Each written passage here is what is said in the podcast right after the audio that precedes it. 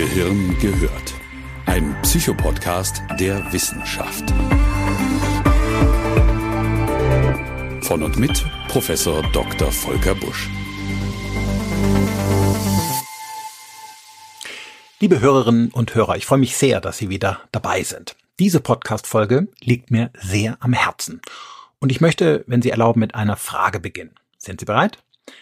Was haben die folgenden drei Situationen gemeinsam? Sie haben nach Tagen anstrengender Arbeit endlich den Dachboden in Ihrem Haus renoviert und sinken abends erschöpft, aber mit einem Lächeln auf Ihre Couch und gönnen sich eine gute Flasche Wein. Naja, also zumindest eine halbe. Sie haben am Samstagmorgen Zeit mit Ihren kleinen Kindern oder sagen wir es auch Enkeln verbracht und stundenlang gespielt. Es war laut und ihre Knochen tun weh vom Liegen auf dem Kinderzimmerboden, aber am Abend umarmt sie ihr Kind, drückt sie fest an sich und flüstert ihnen ins Ohr, du bist mein bester Freund. Sie haben ein Ehrenamt inne, bei dem sie am Wochenende, sagen wir, in einem Sportverein helfen. Und als sie nach Hause kommen, liegt ein Dankesbrief in ihrem Briefkasten von einer Person, der sie durch ihre Tätigkeit helfen konnten. Diese drei unterschiedlichen Beispiele haben einen gemeinsamen Nenner. Da ist zunächst natürlich das allgemeine Wohlbefinden, aber da ist noch etwas, was tiefer geht. Und zwar ein Gefühl von Stimmigkeit. In allen drei Beispielen haben sie nämlich etwas gemacht, das ihnen wichtig war. Sie haben ein subjektiv bedeutsames Ziel gehabt und sie haben es mit ihren Möglichkeiten auch erreichen können. Die Tätigkeiten waren ohne jeden Zweifel anstrengend und kosteten auch Kraft, aber ihre Anstrengungen haben sich gelohnt. Abends fallen sie zufrieden ins Bett und sie sind motiviert, sich erneut ehrenamtlich zu engagieren, vielleicht schon am nächsten Wochenende oder am nächsten Tag wieder mit ihrem Kind zu spielen, trotz des harten Bodens, oder vielleicht sogar jetzt noch den Keller zu renovieren, wo der Dachboden doch so gut geklappt hat. Eine halbe Flasche Wein haben sie ja eh noch übrig. Kurzum, sie erleben sich und ihr Tun als sinnvoll. Es ist eines der schönsten und motivierendsten Gefühle überhaupt. Und es kann vor psychischen Belastungen schützen. Wir wollen uns daher heute einmal mit dem Sinn beschäftigen. Keine Sorge, allzu tiefenanalytisch soll es dabei gar nicht zugehen, denn was viele kluge Philosophen in den Jahrtausenden zuvor auch nur schwer greifen konnten, werde ich in 25 Minuten wohl kaum hinkriegen. Aber wie Sie gleich hören werden, fallen die Antworten auf die Fragen nach dem Sinn im Leben meist weitaus weniger spektakulär aus, als man meinen möchte. Also lassen Sie uns auf die Suche gehen. Wir werden miteinander Lego spielen, einen Hausflur durchwischen, Sisyphus bei der Arbeit zusehen, auf einem Holzpfahl sitzen, mit einem Existenzialisten sprechen und in ein paar Unternehmen hineinschauen, die heute einen regelrechten Sinnterror veranstalten, ohne dass sich die Motivation ihrer Mitarbeiter verbessert. Also, wenn Ihnen das nicht vollkommen sinnlos erscheint, dann kommen Sie doch am besten mit. Los geht's.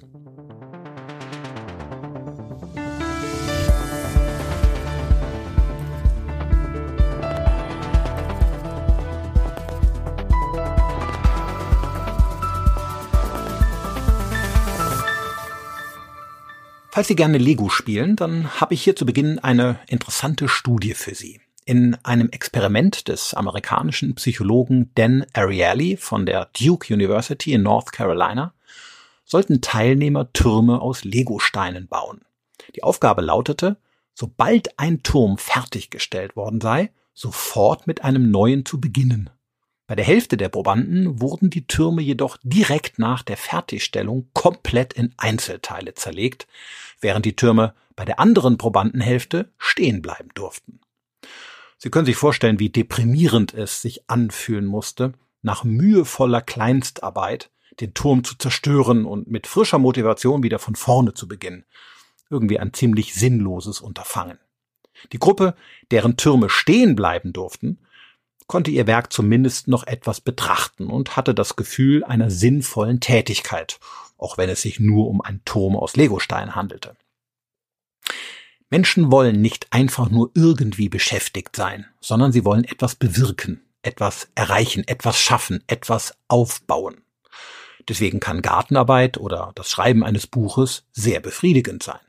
Und es nervt, wenn durch einen Umstand alles wieder sofort zunichte gemacht wird. Stellen Sie sich vor, Sie haben den Boden in Ihrer Wohnung gewischt und Ihre Kinder mit 138 Freunden im Schlepptau stapfen nur eine Stunde später mit ihren dreckigen Schuhen durch den frisch gewischten Flur. Alles ist wieder genauso dreckig wie vorher. Der Putz war für die Katz. Und ihr Leben fühlt sich plötzlich an wie ein eingestürzter Legoturm.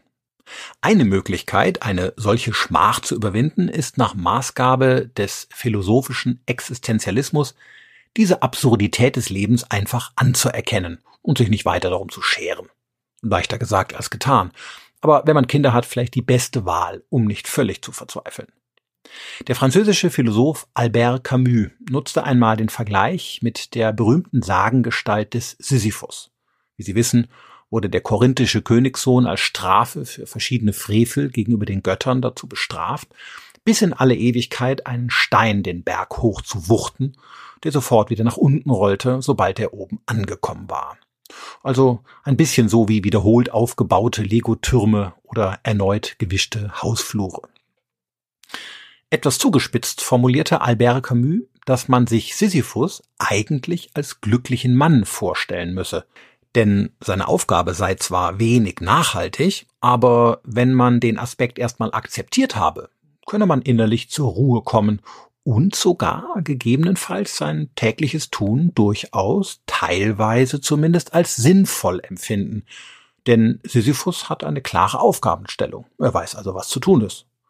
Das ist doch schon mal was. Und er darf die Tätigkeit auch autonom planen und ausführen. Niemand redet ihm rein. Beides Aspekte, die man als mittelständischer Angestellter in einem großen Unternehmen schon mal nicht ohne weiteres voraussetzen kann. Das Gleichnis provoziert also durch die These, dass Menschen gegebenenfalls auch ohne Nachhaltigkeit Sinn empfinden können, wenn ein paar andere wichtige Grundvoraussetzungen im Leben erfüllt sind. Das bringt die Dinge ins Rollen. Und wenn es nur Steine sind. Hier sogar im wörtlichen Sinne gemeint. Aber welche Grundvoraussetzungen sind das? Nach dem aktuellen Stand der Forschung sind folgende vier Komponenten wichtig, damit uns unser Tun sinnhaft erscheint, beruflich wie privat. Erstens Kohärenz. Das heißt, ich habe ein Ziel und ich kann mein Verhalten so ausrichten, dass ich dieses Ziel auch erreiche. Ich möchte also vielleicht beispielsweise sportlich fitter werden und gehe abends regelmäßig joggen. Und im Verlauf verbessert sich dann auch tatsächlich meine Ausdauer und mein Puls sinkt. Dann fühle ich mich wohl. Es ist wichtig, sich an dieser Stelle klarzumachen, dass das gute Gefühl nicht allein von der körperlichen Bewegung herrührt, sondern eben auch von der Kohärenz. Bedürfnis und Zielverhalten stimmen überein. Es ist diese Form von Stimmigkeit, von der eben schon die Rede war. Sie entsteht auch im Job, wenn ich beispielsweise eine Tätigkeit machen darf, die ich kann und die mir Freude bereitet, in der ich mich kompetent fühle und auch den Erfolg meines Schaffens sehe. Zweitens Verbundenheit. Ich bin Teil einer Gruppe und fühle mich ihr zugehörig. Das kann eine Schulklasse sein, ein Stammtisch oder auch ein Sportverein. Das Gefühl signalisiert mir, ich nehme an etwas teil und ich gehöre dazu. Deswegen sitzen Ersatzspieler beim Fußball auch immer auf der Bank am Spielfeldrand und eben nicht in der Kabine. Da wäre es zwar viel wärmer und gemütlicher, aber sie wären in dem Moment gefühlt nicht mehr Teil der Mannschaft. In Bezug auf das Arbeitsleben entsteht diese Form von Verbundenheit durch ein gutes Betriebsklima, wo Menschen gerne zusammenkommen, miteinander Probleme lösen, Aufgaben bewältigen oder einfach nur miteinander lachen. Drittens Orientierung. Ich weiß, wo es mit meiner Arbeit oder vielleicht auch mit meiner Beziehung lang geht. Die Abläufe sind planbar und die Umstände sind verlässlich. Es geht in eine bestimmte Richtung. So entsteht im Kopf ein angenehmes Gefühl von Ordnung. Das steckt übrigens in dem Wort Sinn. Ursprünglich geht es nämlich auf den althochdeutschen Begriff Sinnan zurück, was so viel heißt wie Streben in eine bestimmte Richtung. Deswegen sagt man bis heute, dass sich Uhrzeiger auch in Uhrzeigersinn bewegen, also in eine bestimmte Richtung. Im Arbeitskontext entsteht Orientierung, wenn die Aufgabenstellung eindeutig ist und wenn die Abläufe klar kommuniziert werden, aber auch wenn man fair bezahlt wird und sich darauf verlassen kann, über die Runden zu kommen. Viertens Bedeutsamkeit. Ich will etwas tun, was relevant und nützlich ist, für andere oder für mich selbst. Im schönsten aller Fälle vielleicht sogar etwas ganz Besonderes, etwas, was ich hinterlasse, wenn ich mal nicht mehr da bin und die Radieschen nur noch von unten sehe. Das Kann privat das schon erwähnte Ehrenamt sein oder vielleicht auch ein Verein, der nach mir weiter besteht, den ich gegründet habe, oder ein Buch, was ich schreibe und der Nachwelt hinterlasse und so weiter. Bedeutsamkeit ist also durchaus eine wichtige Quelle von Sinn. Aber unseren Job oder unser Ehrenamt empfinden wir nicht automatisch bereits dann als sinnvoll, wenn er besonders bedeutsam ist. Wenn nämlich die anderen Grundvoraussetzungen, also Kohärenz, Orientierung und Verbundenheit fehlen, dann können wir eine objektiv bedeutsame Tätigkeit möglicherweise sogar als sinnlos empfinden. Ich werde später noch etwas näher mit ein paar konkreten Beispielen darauf eingehen. Das Gefühl von Sinnhaftigkeit speist sich jedenfalls fast immer aus verschiedenen Quellen und nicht nur aus einer einzelnen. Aus diesem Grund gibt es im Gehirn auch kein spezielles Sinnzentrum. Sinn setzt sich als summiertes Gefühl zusammen aus den oben genannten Komponenten. So gibt es im Gehirn ein Zentrum für Handlungskontrolle, wenn wir unseren Alltag im Griff haben. Es gibt auch ein Zentrum für körperliches Wohlbefinden, wenn wir uns als kompetent erleben und eine Aufgabe bewältigen oder ein Problem lösen. Und es gibt auch ein Zentrum für Belohnung, wenn wir von Menschen umgeben sind, bei denen wir uns wohlfühlen.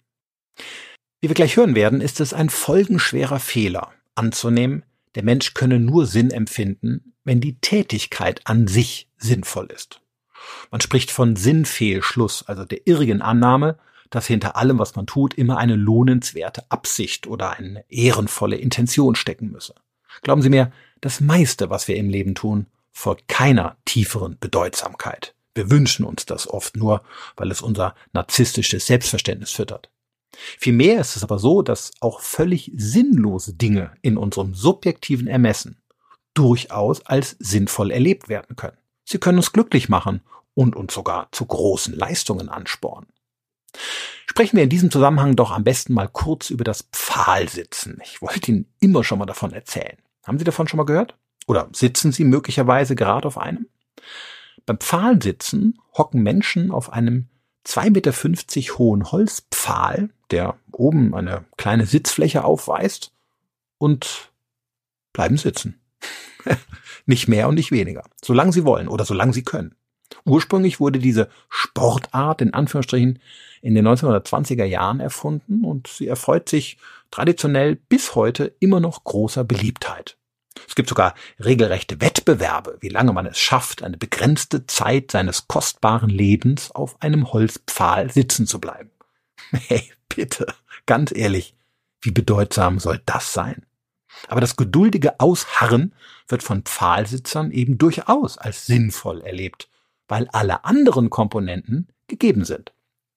Sie erleben sich kompetent, autonom und selbstbestimmt.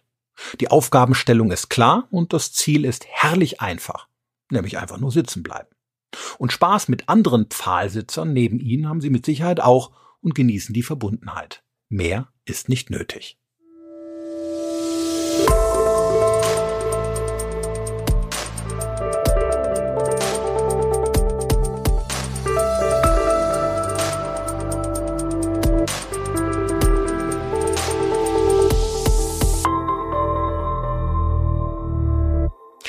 Steigen Sie bitte kurz ab und lassen Sie uns diesen Aspekt auf die Arbeitswelt übertragen.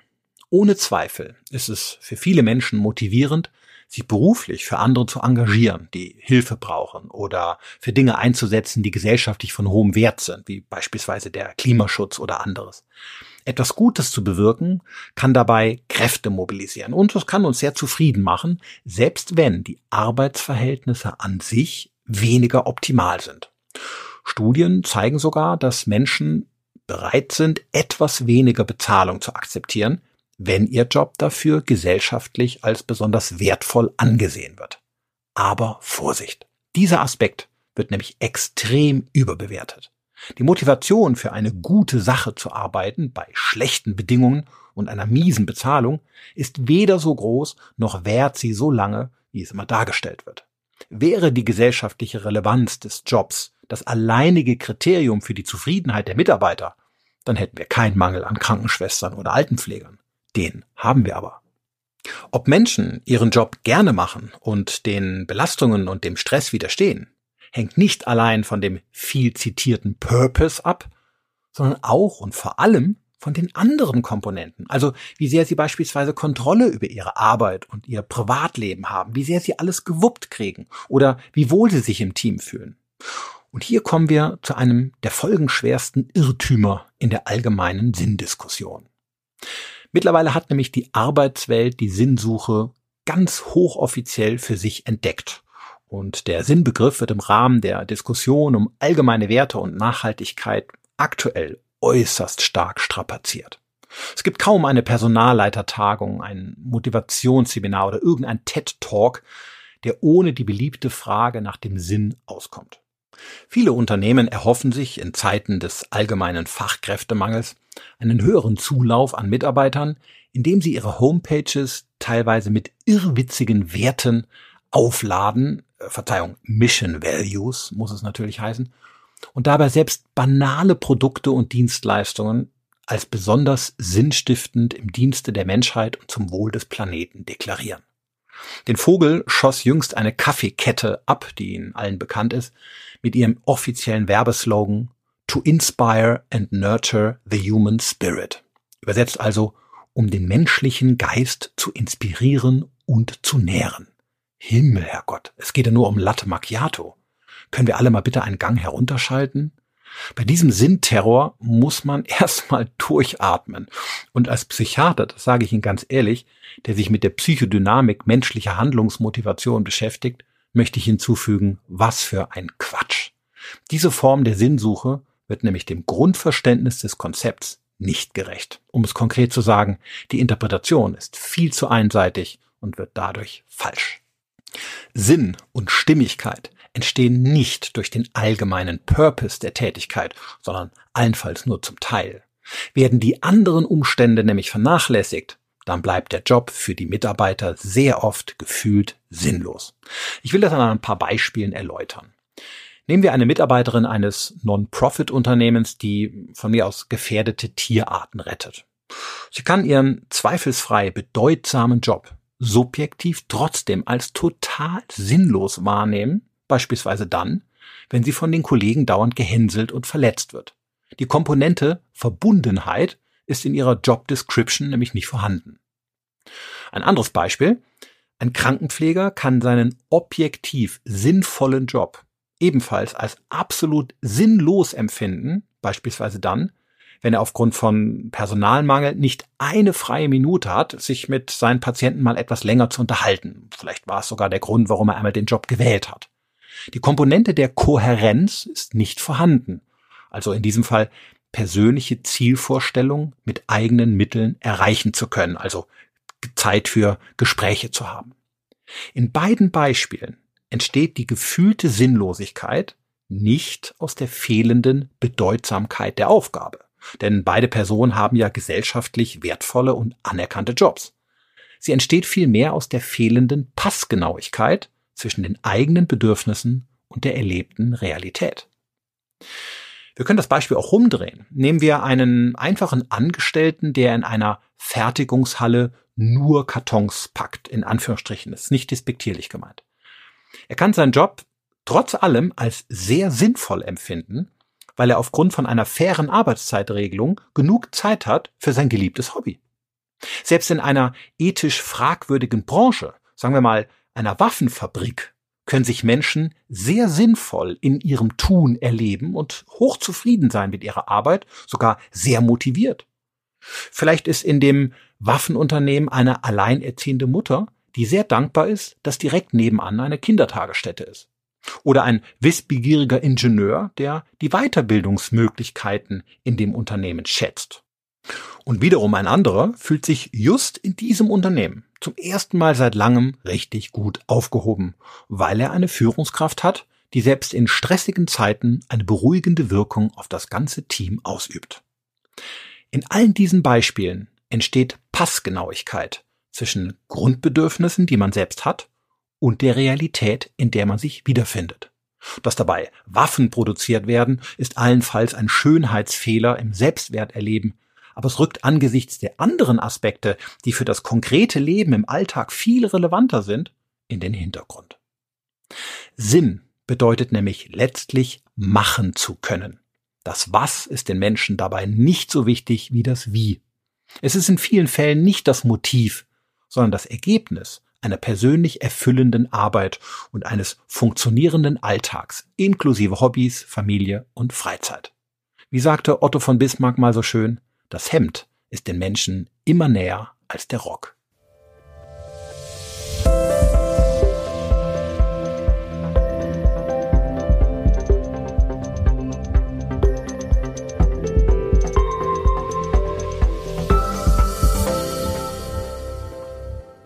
Das Erleben von Sinn im beruflichen, aber auch im privaten Leben, und zwar mit allen Komponenten, die wir soeben besprochen haben, hat Auswirkungen auf die psychosoziale Gesundheit. Die Auswertung des Fehlzeitenreports der AOK und ein paar anderer Krankenkassen vor der Corona-Pandemie zeigte, dass dieser Umstand sogar die Anzahl der krankheitsbedingten Fehltage beeinflusste. Menschen, die sich und ihre Arbeit als sinnvoll erlebten, fehlten im Mittel circa neun Tage im Jahr. Menschen dagegen, die ihre Arbeitsumstände als sinnlos empfanden, fehlten durchschnittlich fast 20 Tage im Jahr. Vor nicht allzu langer Zeit stellte sich eine 57-jährige Altenpflegerin bei mir vor wegen Sorgen und Grübeln in der Nacht.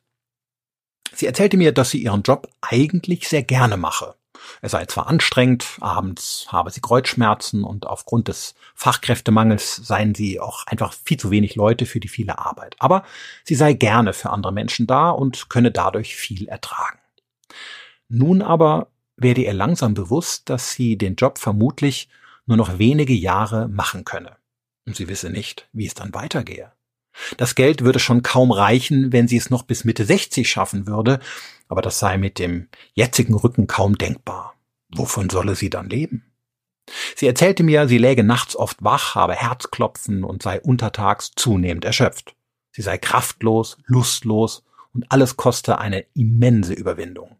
Einer Mitarbeiterin von ihr gehe es ähnlich.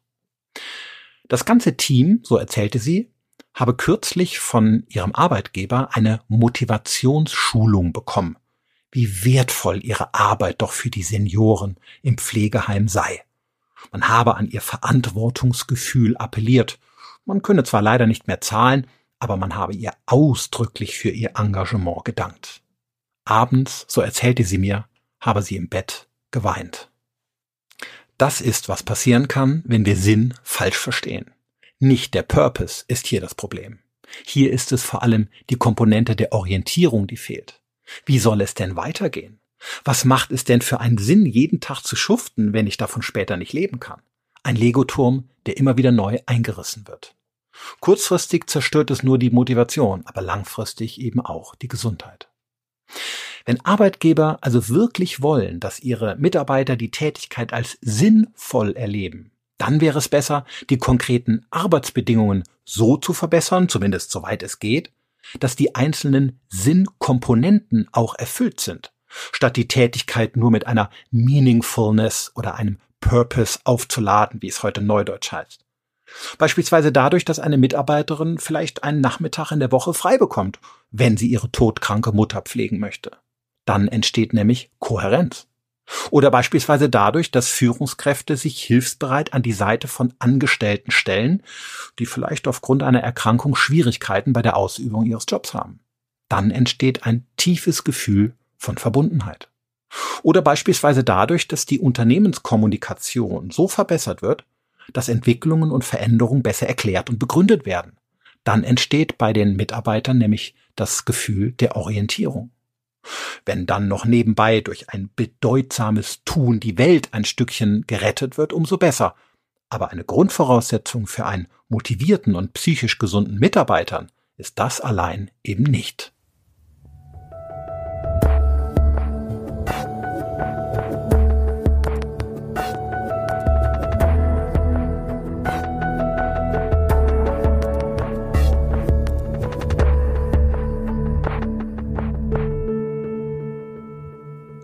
Was folgt daraus für uns ganz persönlich?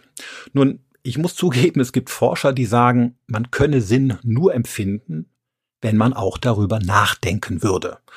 Das glaube ich persönlich nicht. Denn diese Sichtweise würde voraussetzen, dass nur diejenigen ihr Leben als sinnvoll wahrnehmen können, die auch darüber reflektieren. Eine sehr elitäre Sichtweise, wie ich finde. Sinn ist vielmehr ein Gefühl und kein Gedanke. Wir spüren Sinn. Und zwar daran, dass alles stimmig ist. In unserer Beziehung, im Job, im Privatleben. Wir merken es an unserer positiven Stimmung, an unserer Motivation, an unserer Kraft und Energie, an Grenzen zu gehen oder manchmal auch darüber hinaus, beruflich wie privat. Sinn ist also eher ein unbewusstes Phänomen und die wenigsten Menschen denken ehrlich gesagt explizit darüber nach oder diskutieren stundenlang darüber, während sie von mir aus kontemplativ durch griechische Wandelhallen flanieren, so wie es die alten Philosophen taten. Was aber stimmt, ist, dass es sich unter bestimmten Umständen durchaus lohnen kann, mal darüber nachzudenken, was das Leben persönlich denn noch etwas sinnvoller machen könnte. Spätestens dann, wenn Lust und Leidenschaft einmal verloren gegangen sind, wenn es irgendwo im Beruf, in der Beziehung oder im privaten Alltag hakt. Dann könnte dies in der Tat ein Anlass sein, mal darüber nachzudenken, ob in dem jeweiligen Bereich irgendeine Komponente verloren gegangen ist, die bislang immer dazu beigetragen hatte, dass man sich im Großen und Ganzen ganz wohl fühlte. Falls Sie nicht gleich zu einer Antwort kommen, setzen Sie sich doch vielleicht auf einen 2,50 Meter hohen Holzpfahl. Da hat man Zeit, in Ruhe über alles nachzudenken. Der Guinness-Buch-Rekord liegt übrigens aktuell bei 196 Tagen. Sie haben also Zeit, falls Sie das mit einem neuen Rekord verbinden möchten. Doch passen Sie auf. Der Sinn des Lebens ist in unserer Welt metaphorisch so überdreht, dass man sich schnell überfordert fühlt. Lassen Sie sich nicht verrückt machen und schrauben Sie Ihre eigenen Erwartungen herunter. Sie brauchen kein Held zu werden, um ein sinnvolles Leben zu leben. Vielleicht gelangen Sie zu der Erkenntnis, dass es Ihr Sinn des Lebens ist, einfach nur ein liebender Vater zu sein. Oder einfach nur einen großen Freundeskreis zu pflegen. Oder vielleicht einfach nur viel Zeit in der Natur zu verbringen. Und nichts weiter dann ist das völlig okay. Entscheidend ist nicht die Größe des Ziels, sondern ob es ihr eigenes ist und ob sie es mit ihren Mitteln und Möglichkeiten erreichen. Auf welchem Pfahl sie auch sitzen, die Antwort müssen sie sich selbst geben. Dem berühmten österreichischen Psychiater Viktor Frankl zufolge dürfen wir vom Leben selbst nämlich die Antworten nicht erwarten. Das Leben stellt vielmehr die Fragen und wir sind es, die die Antworten finden müssen. Sie unterscheiden sich von Person zu Person und sie können im Verlauf des eigenen Lebens auch durchaus wechseln. Aber wer sie findet und es schafft, sein Leben hiernach zumindest ein Stück weit auszurichten, der wird aller Voraussicht nach nicht nur zufriedener sein, sondern auch motivierter und belastbarer. In der japanischen Lebensphilosophie gibt es den Begriff Ikigai, was so viel heißt wie Lebenssinn. Das Wort setzt sich zusammen aus Iki für Kraft und Gai für Wert oder Nutzen. Ikigai ist demnach also das, was uns wertvoll erscheint und uns die nötige Energie und Lebensfreude gibt. Aber auch hier sind es nicht zwangsläufig Dinge, die immer gleich die Welt verbessern, sondern vor allem die Dinge, die man selbst braucht, um Kraft, Motivation und Leidenschaft für die eigene Arbeit, die Mitmenschen oder für sich selbst zu entwickeln. Übrigens zeigt das offizielle grafische Symbol von Ikigai passend dazu vier ineinander greifende Kreise, die man als die verschiedenen Komponenten interpretieren kann, über die wir sprachen, und die sich im optimalen Fall im Zentrum zu einem Gefühl von Sinn und Stimmigkeit vereinen. Vielleicht sollten wir uns mehr an diesem Konzept orientieren weil es der Psychodynamik des Menschen viel näher kommt als unser vielerorts etwas verzerrtes und moralisch aufgeladenes Sinnverständnis.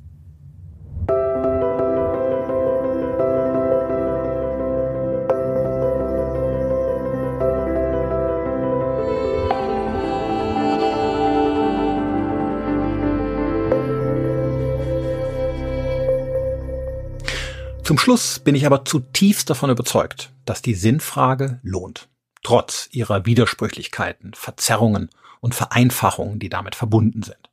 Die Sinnfrage ist gut, denn sie kann helfen, die Dinge gerade zu rücken und sich neu aufzustellen.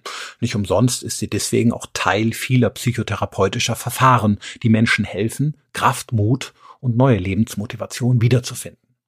Auch in der Wirtschaft ist die Sinnfrage absolut zu begrüßen. Denn dass wir auch in diesem Bereich endlich nach neuen Begründungen für Produkte und Dienstleistungen suchen, die nicht mehr nur den klassischen Motiven von Konsum, Vermehrung und dem bloßen Streben nach höher, schneller, weiter gehorchen, ist ebenfalls gut. Aber wenn wir die Sinnfrage schon stellen, dann machen wir es doch am besten richtig. Insbesondere in der Arbeitswelt sollten wir den Sinn nicht auf Bedeutsamkeit reduzieren und auf Homepages so bewerben. Das überstrahlt nämlich die anderen Komponenten und lässt schnell übersehen, was Menschen mindestens ebenso wichtig brauchen, um ihren Job als stimmig und passgenau wahrzunehmen. Schauen wir ins Gehirn und erinnern uns daran, dass Sinn eine Gemeinschaftsleistung ist, wenn verschiedene Grundvoraussetzungen erfüllt sind.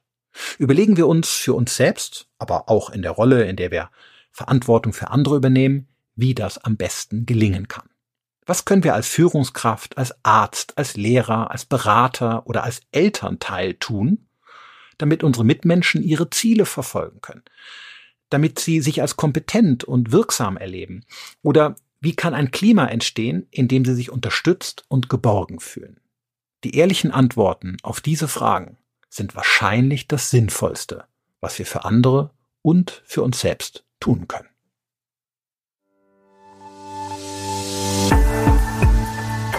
Gehirn gehört. Ein Psychopodcast der Wissenschaft. Weiterführende Informationen finden Sie auf www.drvolkerbusch.de.